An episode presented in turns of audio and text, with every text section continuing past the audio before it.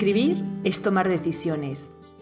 Puede que nunca te hayas detenido a pensarlo, sobre todo si eres de ese tipo de escritor que confía en las musas y que cree que basta con tener una idea y sentarse a ponerla por escrito, como si alguien te la fuera chivando el oído, y tú solo tuvieras que poner palabra tras palabra. Pero la realidad es que escribir es tomar decisiones.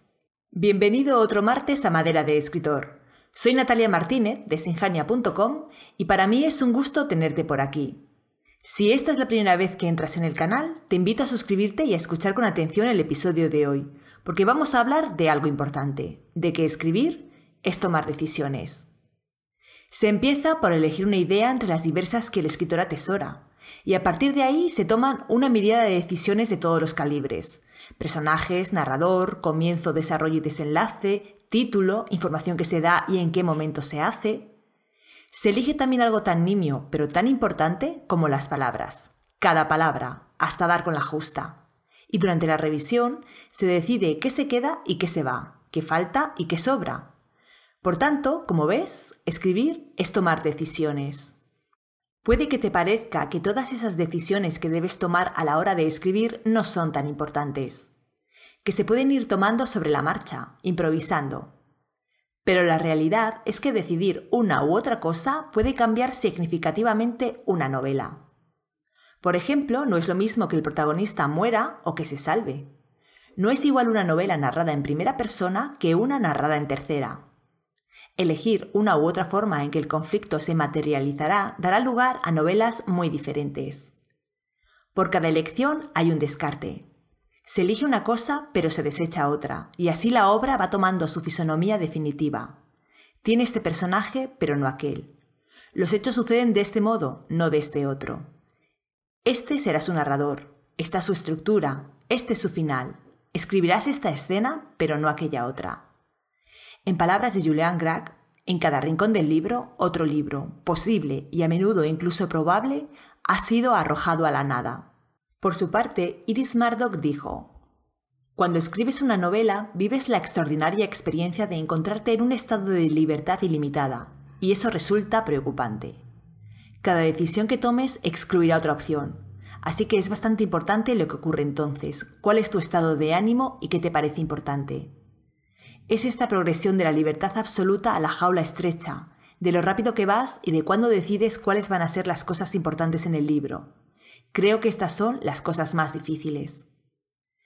Es decir, desde una idea informe, general, debes trabajar hasta tener una novela concreta en la que, una vez la des por terminada, cada palabra, cada escena y cada capítulo ocuparán su lugar definitivo para siempre jamás. Puesto que escribir es tomar decisiones, es importante que, como escritor, sepas tomarlas. Es cierto que algunas de estas decisiones pueden tomarse de forma intuitiva, tu instinto de escritor te guiará y las tomarás casi de manera inconsciente. Sin embargo, a menudo esas decisiones han de ser tomadas de forma consciente y trabajosa, porque necesitan reflexión. De ahí la importancia no solo de hacer el pertinente trabajo previo de planificación, sino de tomarse el tiempo necesario para hacerlo. Sé que la urgencia de empezar a escribir es poderosa, que tú deseas sentarte ya al teclado y lanzarte a poner en palabras esa idea apenas entrevista. Pero créeme cuando te digo que escribirás una obra mejor si te detienes el tiempo necesario para conocer bien tu historia y a sus personajes, sopesar las distintas opciones para desarrollar tu idea y tomar las decisiones precisas. Ahora bien, es un axioma que para tomar buenas decisiones se debe tener la información precisa. Por eso, en el caso de los escritores, es tan importante que conozcáis los mecanismos de la ficción para poder elegir bien. Tienes que conocer los elementos que componen una obra literaria, cómo se relacionan entre sí, las diversas formas en que pueden usarse persiguiendo según qué efectos.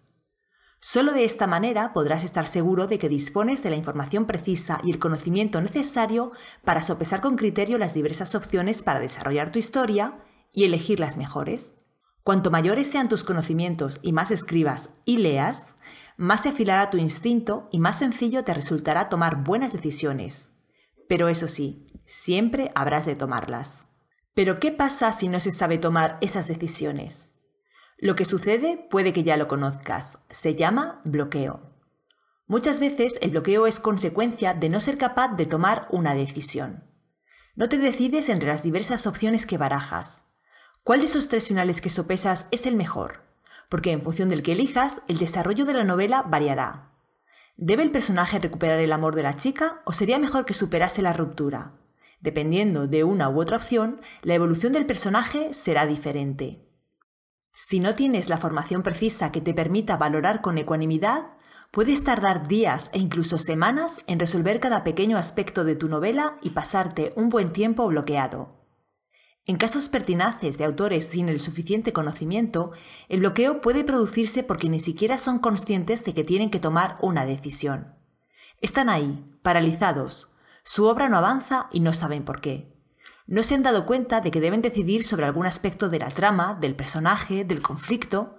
Simplemente perciben que algo no va bien y les impide continuar escribiendo, pero no saben qué es.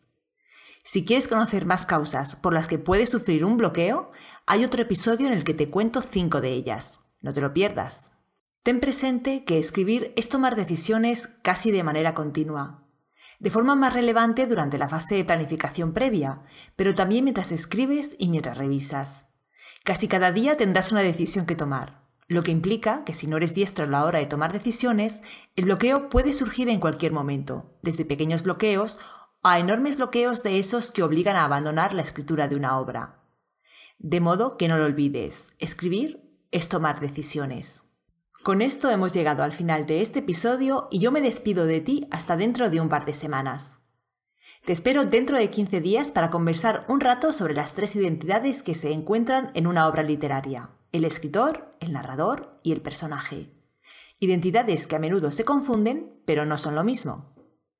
Para que no te aburras durante estos 15 días, te invito a que te pases por el blog. ¿Que todavía no lo conoces? Pues tienes más de 600 artículos que no te puedes perder si quieres ser escritor. Artículos con recomendaciones para escribir mejor, por supuesto, pero también sobre marketing y productividad para escritores.